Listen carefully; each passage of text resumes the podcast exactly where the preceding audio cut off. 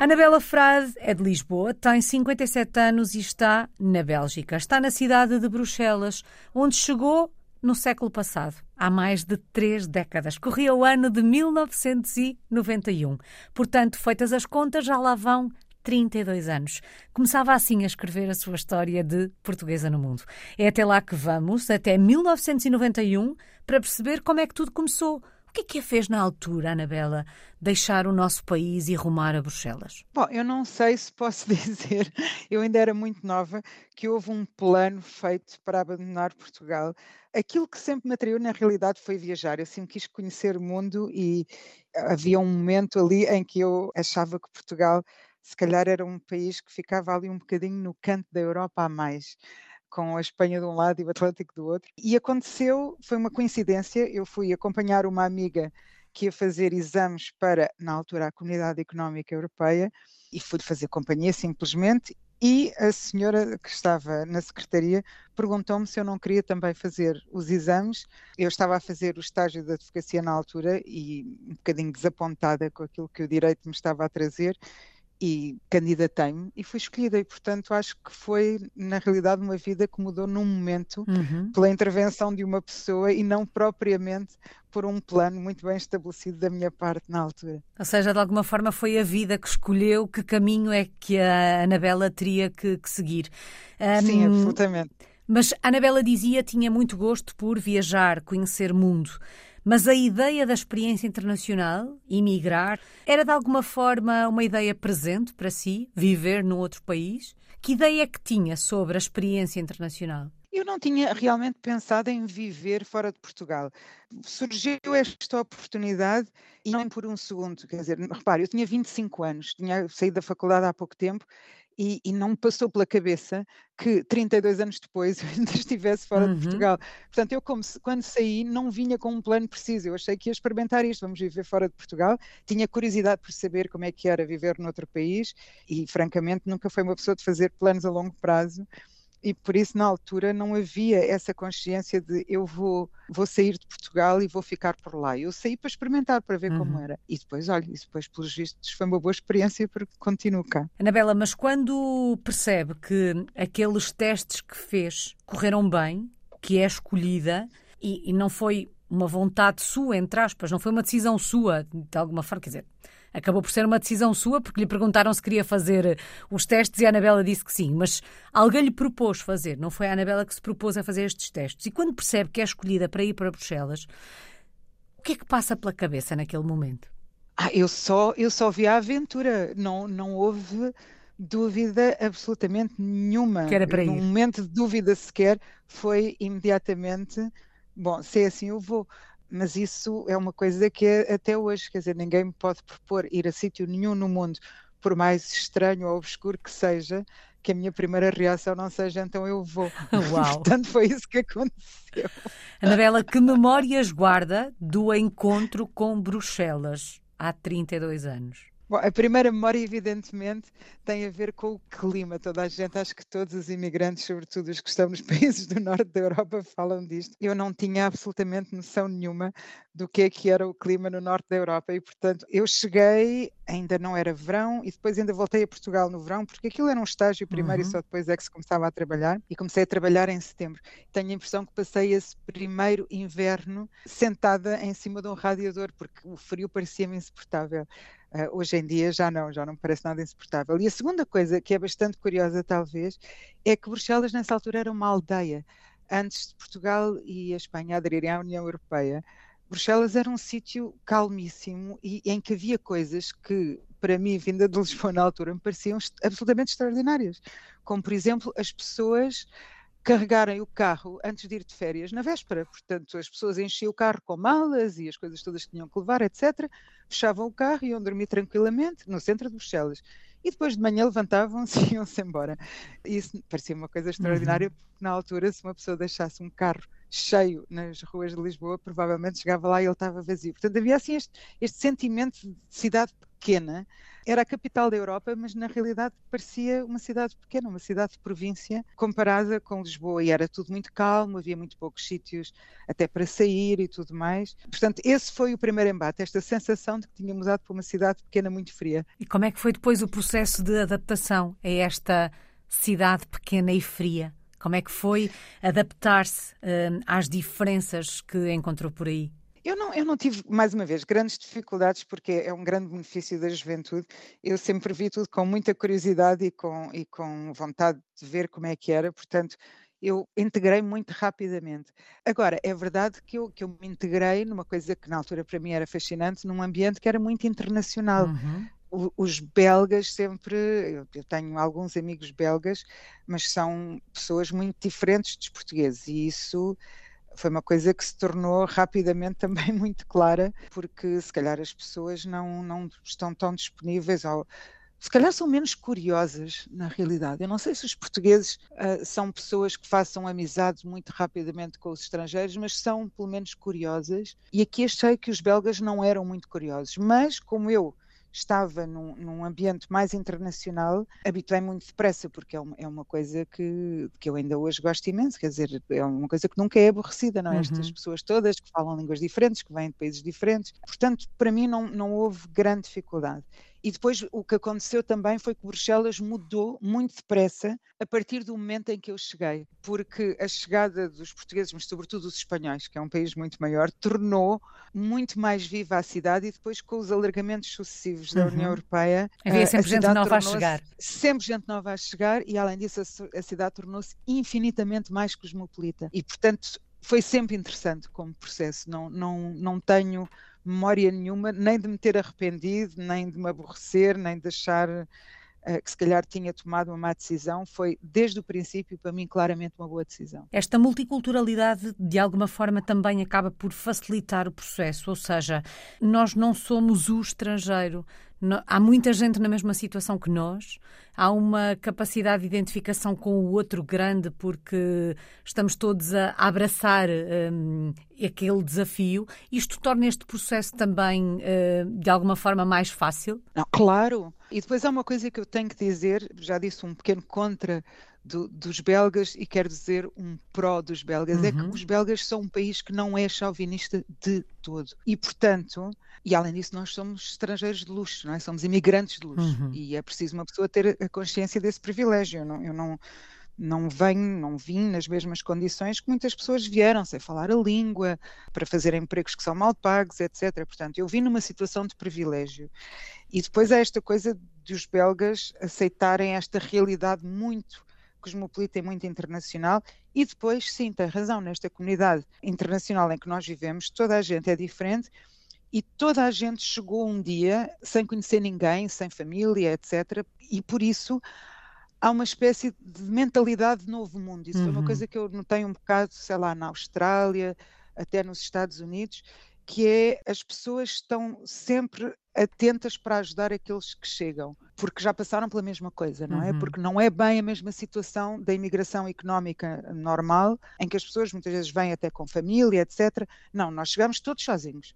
E, portanto, é uma comunidade que é muito acolhedora, porque sabe o que aquilo é, e além disso, é uma comunidade que, mesmo na altura, em 1991, e isso foi uma outra coisa que eu reparei, era uma comunidade que foi e é extraordinariamente tolerante. Não havia e não há, penso eu, nem grandes choques, nem as pessoas falarem. Lembro-me, por exemplo, que, e isso era uma diferença muito grande que, que havia em relação a Portugal, por exemplo, em 1991 já havia uh, imensos colegas que eram casais uh, homossexuais, por exemplo, e que absolutamente toda a gente considerava que era inteiramente normal e uhum. que era um uhum. casal com outro qualquer. Isso em Portugal não era assim. E acho que essa tolerância tem a ver com o facto daquilo que dizia, quer dizer, toda a gente é um bocado diferente, mas toda a gente faz parte desta comunidade e, uhum. portanto, uhum.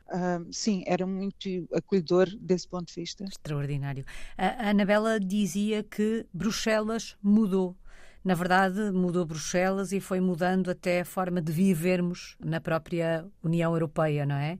Porque hum, quando a Anabela aí chegou, hum, cada país tinha a sua moeda. Por exemplo, Hoje em dia já não é assim, não é? Um, Sim. Uh, este simples aspecto da moeda, que é tanto, é muito mais fácil ser português no mundo hoje ou ser um português na Europa do que era no século passado, quando a Anabela começou a escrever esta história. Não, claro, e, e, é uma coisa, aliás, que eu acho curiosa, porque nós somos um povo muito rabugento, gostamos muito nos queixar de tudo. Eu também gosto, não, não é os portugueses, é nós todos, acho uhum. um bocadinho. E, sobretudo, em relação à Europa, eu acho que há esta coisa de, também, enfim, motivada por, pelos percursos políticos e pelas decisões tomadas a nível político, há sempre um bocado esta ideia da culpa de Bruxelas, não é? Ah, o a sardinha está mais cara, a culpa é de Bruxelas, etc, etc. E, e, nunca há realmente um momento em que uma pessoa se senta a pensar na, nas coisas que melhoraram. Portanto, uhum. acho muito bem que me tenha feito essa pergunta, porque efetivamente a minha vida enquanto imigrante na Europa melhorou imenso desde o princípio dos anos 90. Quer dizer, a moeda é a mesma, posso usar o meu telefone em todo lado, não há fronteiras, porque era preciso ainda atravessar fronteiras em 1991 e as pessoas esquecem-se muito rapidamente que era chato, não é verdade? Havia filas, aquilo demorava tempo e hoje em dia não, nós movemos-nos como se fosse um país só, vamos, voltamos, a vida é, é infinitamente mais fácil.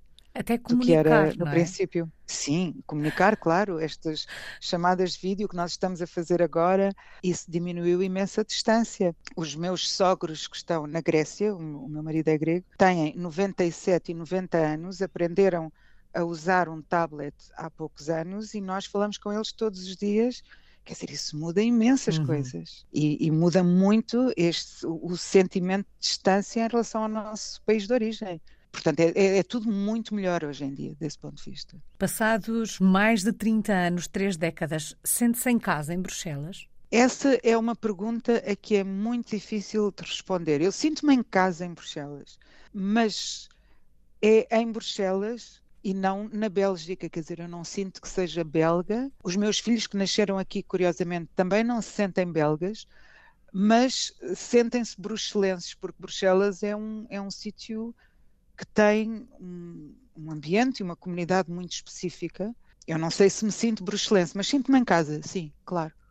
São muitos anos e há muitas coisas aqui que, que eu sentiria imensa falta se me fosse embora. Na verdade, viveu mais, uh, mais anos da sua vida em Bruxelas do que em Portugal. Sim, mas isso é a sina de todos os imigrantes. Uma pessoa não é nem portuguesa nem estrangeira. De repente torna-se uma espécie de um híbrido e penso que não há muita possibilidade de corrigir isso. Portanto, um bocadinho bruxelense, um bocadinho portuguesa, um bocadinho várias coisas.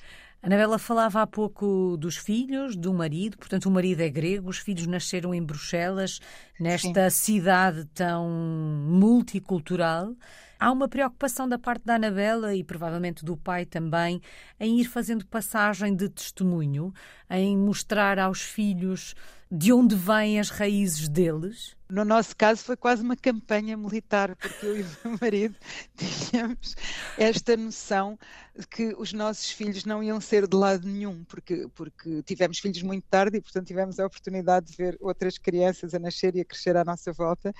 Percebemos isso muito rapidamente. Estas crianças vão ter um passaporte grego, um passaporte português, uh, vão ter nascido e crescido na Bélgica e não vão ser de lado nenhum. E, portanto, aquilo que era fundamental para nós era que eles, pelo menos, não fossem detectáveis como estrangeiros nos países de origem. Uhum. E, portanto, eu e o meu marido, como eu dizia, instalámos esta campanha militar desde que os meus filhos nasceram, para fazer com que eles falassem português e grego, por exemplo, sem sotaque e tão bem quanto possível, para quando voltassem a Portugal ou à Grécia, pelo menos não serem estrangeirados uhum. e não serem detectáveis, que é uma coisa que melhora imensas coisas, e para manterem os laços com, com a família que temos os dois nos nossos países, etc. E conseguimos. Os, os nossos dois filhos falam português e grego fluentemente, não têm sotaque nenhum.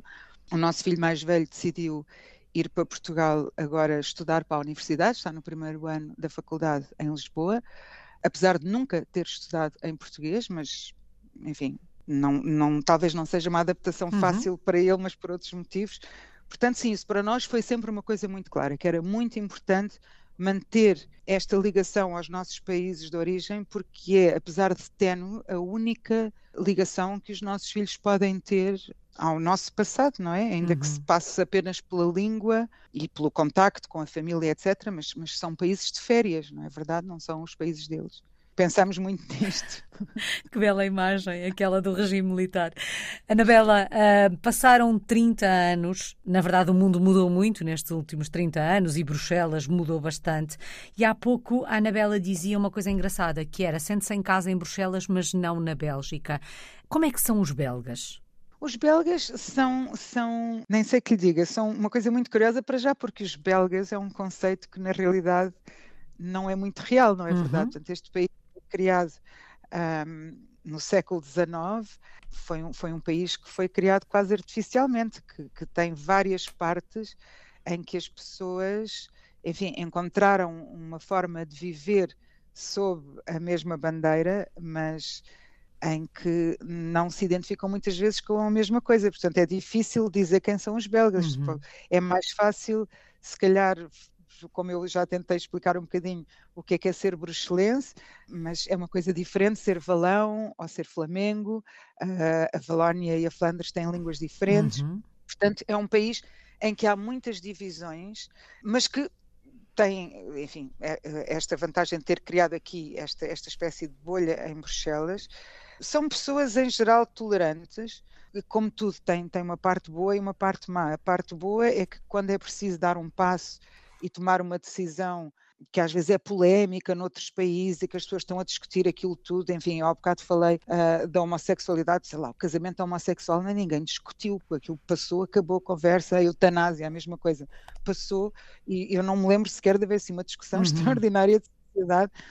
Quer dizer, é, é um país muito calmo desse ponto de vista mas às vezes é um bocadinho demais. Às vezes os belgas deviam protestar mais, não nestes casos, mas se calhar noutros é um país pouco dado a protestar e por isso às vezes há coisas que não funcionam muito bem uhum. e uma pessoa assim um bocadinho mais sanguinária está a olhar para aquilo e pensar, mas porquê, porquê que eles não protestam? Porquê que dizem que isto não está correto? Até na vida do dia a dia. Mas, mas enfim, mas é um povo pelo qual eu tenho simpatia, evidentemente, senão não estava aqui há 32 anos. Acredito que sim. Há algum hábito, algum costume que ao fim destes 32 anos continua a resistir? Bom, há coisas que, que, que, que, evidentemente hoje em dia eu faço, sei lá, nós comemos muito mais cedo do que em Portugal. Uh, não comemos tão cedo como alguns belgas que às vezes comem tipo por volta das, até das 5 e meia, 6 horas, uhum. as pessoas uhum. comem cedíssimo, sobretudo o jantar. Eu penso que nós fazemos tudo mais cedo do que as pessoas fazem em Portugal, e isso foi uma coisa que, que fomos adaptando, etc. Depois, outra coisa a, a, que nós nos adaptamos, Bruxelas, que é, um, é, uma grande tragédia, não tem mar, não é verdade? Nem sequer tem um grande rio, uhum. mas tem imensos parques e florestas, que são a coisa mais maravilhosa da zona de Bruxelas, é isto. E eu lembro-me de, nos primeiros anos, parecia-me extraordinário que as pessoas chegava um bocadinho de calor e estavam todas deitadas nos relevados no meio da cidade, às vezes sítios pequenos, não era parques enormes, às vezes era uma coisa pequena, um relevadinho, e as pessoas estavam ali deitadas e até de fato de banho. Bom, então digamos que aqui é uma espécie de meio-meio. Eu já sou capaz de estar num relevado porque está bom tempo e está sol, eu aproveito para apanhar um bocadinho de sol, mas nunca jamais em tempo algum passaria pela cabeça estar de fato de banho ou de biquíni uhum. num relevado no meio da cidade. Portanto, há assim uh, coisas que nós adotamos parcialmente. Uhum. Achamos super boa ideia comer batatas fritas com maionese. Uh, há muito chocolate sempre na nossa casa. As coisas boas nós adaptamos com muita facilidade. Estava a pensar coisas a que eu resisto ainda. Não sei, agora de repente não me ocorre assim nenhuma para além desta. Uhum. Mas há certamente várias que não, que não, não vão fazer parte nunca da nossa vida. Em termos profissionais, o que é que está a fazer nesta altura? Acredito que ao longo destes 30 anos tenha desempenhado diferentes funções ou abraçado diferentes projetos. O que é que faz neste momento? Eu não mudei grande coisa, porque eu, eu fiz ali um, um, uma mudança de carreira aos 25 anos que me levou a uma carreira pela qual eu tenho uma paixão absoluta. Eu sou funcionária da Comissão Europeia. O motivo por que eles nos contrataram na altura era porque a Comissão Europeia precisava uh, de intérpretes de conferência e em Portugal não havia uma formação para isso, quer dizer, havia uma formação para guias intérpretes, uhum. etc., mas isso não é o nível a que se trabalha aqui, nas Nações Unidas, etc. E, como eu já disse, eu tinha feito direito em Lisboa, não estava a gostar assim muito, e experimentei isto, falava línguas, sempre tive, tive uma grande paixão por línguas estrangeiras e, enfim, é uma profissão para a qual uma pessoa tem que testar a aptidão, porque há pessoas que conseguem fazer aquilo, outras que não. E eles descobriram que eu conseguia fazer aquilo e viemos. E foi amor à primeira vista. E, portanto, eu, na realidade, desde 1991, sou intérprete de conferências no Conselho de Ministros da União Europeia e na Comissão Europeia. Fui chefe da unidade de interpretação em língua portuguesa durante quase 11 anos e pedi para me retirar no princípio deste ano, porque achei que os postos de desfia devem ter sangue novo, uma pessoa não se pode eternizar uhum. nos postos de desfia, que não é bom para ninguém. E agora, às vezes, ainda, enfim, faço interpretação ainda, porque nunca me aborreci, porque é uma profissão extraordinária em que não há dois dias iguais e uma pessoa está ali nos bastidores a observar a história a desenrolar-se uhum. e sou responsável, uh, em parte, enfim, faço parte de uma equipa que é responsável pela formação de novos intérpretes de conferência para tentar assegurar que haverá pessoas que farão este trabalho quando, quando nós nos reformarmos. A Anabela falava uh, de paixão e depois falava do facto de assistir à história, a escrever-se ali à sua frente. Foi o que aconteceu nestes 30 anos, não é? Porque grande parte da, da história da Europa uh, mais recente aconteceu em Bruxelas, ou pelo menos escreveu-se em Bruxelas. Assistir a isto na primeira fila dá um sabor ainda mais especial a esta, a esta sua história enquanto portuguesa no mundo, a estes seus 30 anos de vida aí em Bruxelas? Não, claro, quer dizer, porque isto eu, eu acho que, que, o lugar mais confortável é aquele que nós ocupamos, não é? Não temos, eu não tenho, eh, nenhum dos meus colegas tem responsabilidade por aquilo que se faz, uhum. não é? Uhum. Mas assistimos a tudo o que se faz e, e limitamos-nos a facilitar a comunicação entre as pessoas que estão a discutir aquilo que se vai fazer. Mas claro, tem sido, são, são décadas fascinantes. A Europa mudou muito uhum. desde o princípio dos anos 90 e, e houve momentos que, que, enfim, que são historicamente importantes e em que eu estava lá a ver o que se estava a fazer e, e vi passar muitas pessoas que vão ficar na história, portanto, sim, tem sido um, um, percurso, quer dizer, que eu estou muito feliz uhum. por, por ter tido a sorte de poder ter e, e, de ver como é, que, como é que as coisas se fazem do interior e como é que, como é que a história pode mudar também, às vezes. Há algum momento que a tenha marcado de forma particular? É difícil de escolher, há muitos momentos uhum. que me marcaram, quer dizer, olha, há bocado, por exemplo, disse, foi a primeira coisa que, que lhe ocorreu, que agora tínhamos uma moeda única. Uhum. Eu estava na reunião em que, isso, em que se decidiu, pronto, é agora, vamos avançar e vai começar nesta data, e, e foi um momento extraordinário, não? Só de repente pensar que todas as moedas de, de, dos países que aceitaram o euro iam desaparecer e que nós íamos ter uma moeda única. Eu estava nessa reunião e isso foi, foi um momento que, de facto, mudou uhum. a maneira como a Europa funciona. E, e, e, pronto, e depois muitas, muitas outras coisas. Um, agora, mais recentemente, e de uma forma menos positiva, claro, a Covid, a guerra na Ucrânia. Há sempre qualquer coisa, quer dizer, é raro, há poucos anos em que tenham acontecido tão poucas coisas que não sejam memoráveis por algum motivo, uhum. mesmo do ponto de vista da história da Europa, uhum. não é? Em geral, praticamente sempre houve qualquer coisa que estava a mudar, às vezes para melhor, às vezes para pior. Os anos da crise económica que afetou muitos países em meados dos anos 2000, enfim, há sempre qualquer coisa que está a acontecer e por isso é difícil escolher assim um uhum, momento preciso. Ou... E faz desta experiência ainda mais uh, memorável. Se fôssemos visitar, Anabela, a Bruxelas, dois ou três locais que tínhamos mesmo que conhecer, podem ser os seus locais preferidos? Bom, tinham absolutamente que, que visitar pelo menos dois ou três parques e florestas aqui da zona de Bruxelas, porque é uma das coisas mais maravilhosas que, eu disse, por exemplo, o Arboretum em Tervuren fica aqui às portas de Bruxelas e tem percursos balizados, etc. E uma pessoa pode caminhar durante horas por floresta a sério, não é, não é um jardinzinho.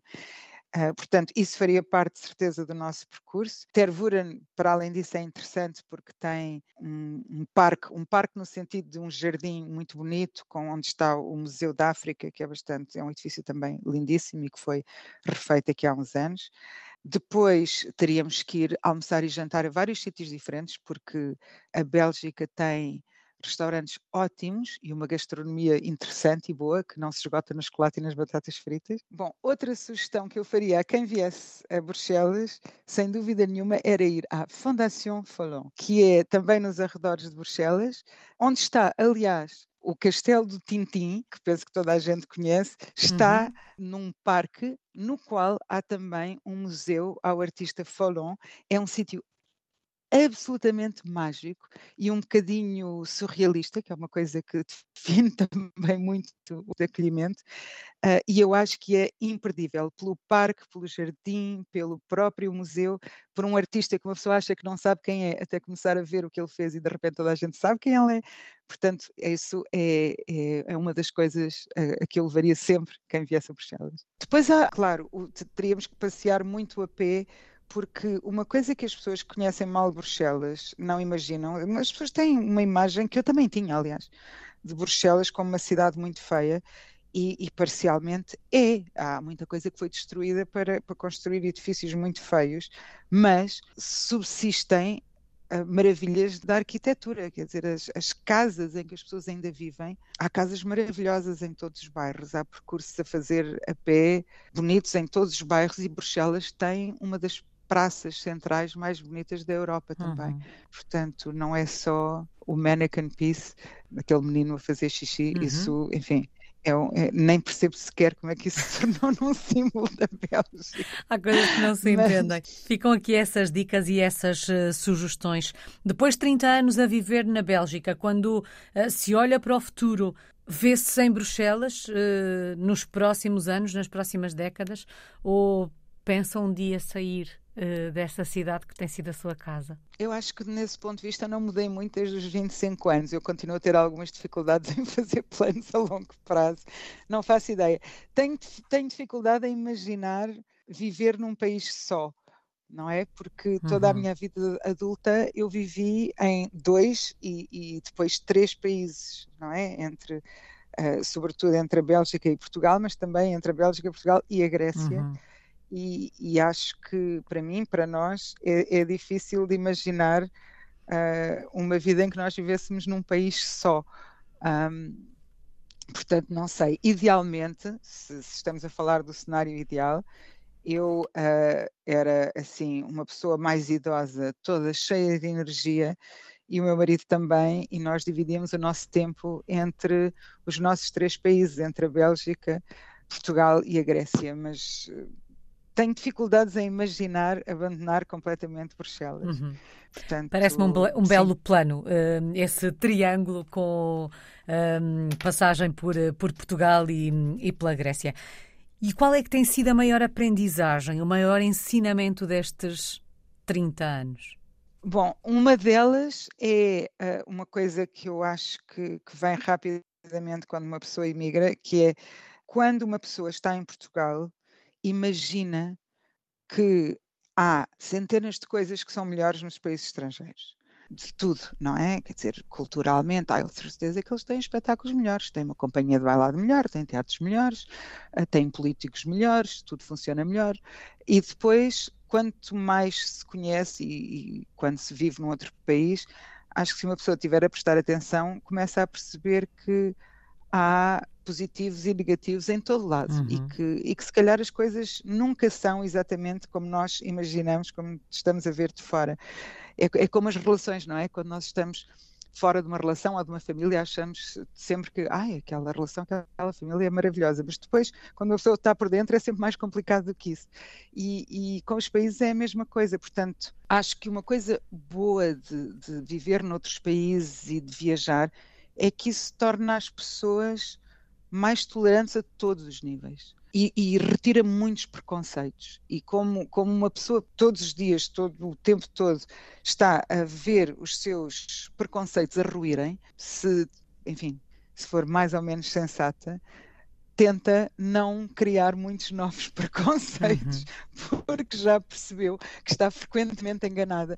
E, portanto, acho que isso é uma grande vantagem. Uma aprendizagem e tanto. Saudades Sim, de Portugal. É um... Que é que se sente mais falta do país quando se vive longe e durante tanto tempo? Bom, para além das coisas óbvias que são o clima, o mar, a praia, essas coisas todas, vou-lhe dizer o que é que é a coisa que faz mais falta e nem com os anos isto nos passa, é eu ir à praça onde eu vou às vezes uma vez por ano e a senhora que vende a fruta e hortaliça saber como é que eu me chamo, perguntar pelos meus filhos, isso é uma coisa que não existe no norte da Europa.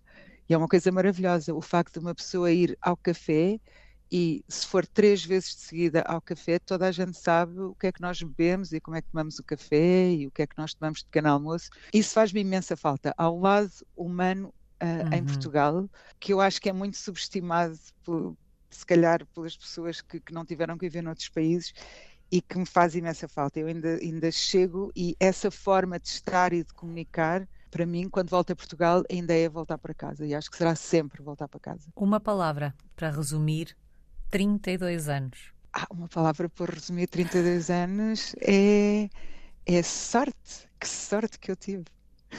Uau! Que assim continue. Muito obrigada. Anabela Frades está na cidade de Bruxelas, na Bélgica. É uma portuguesa no mundo desde 1991.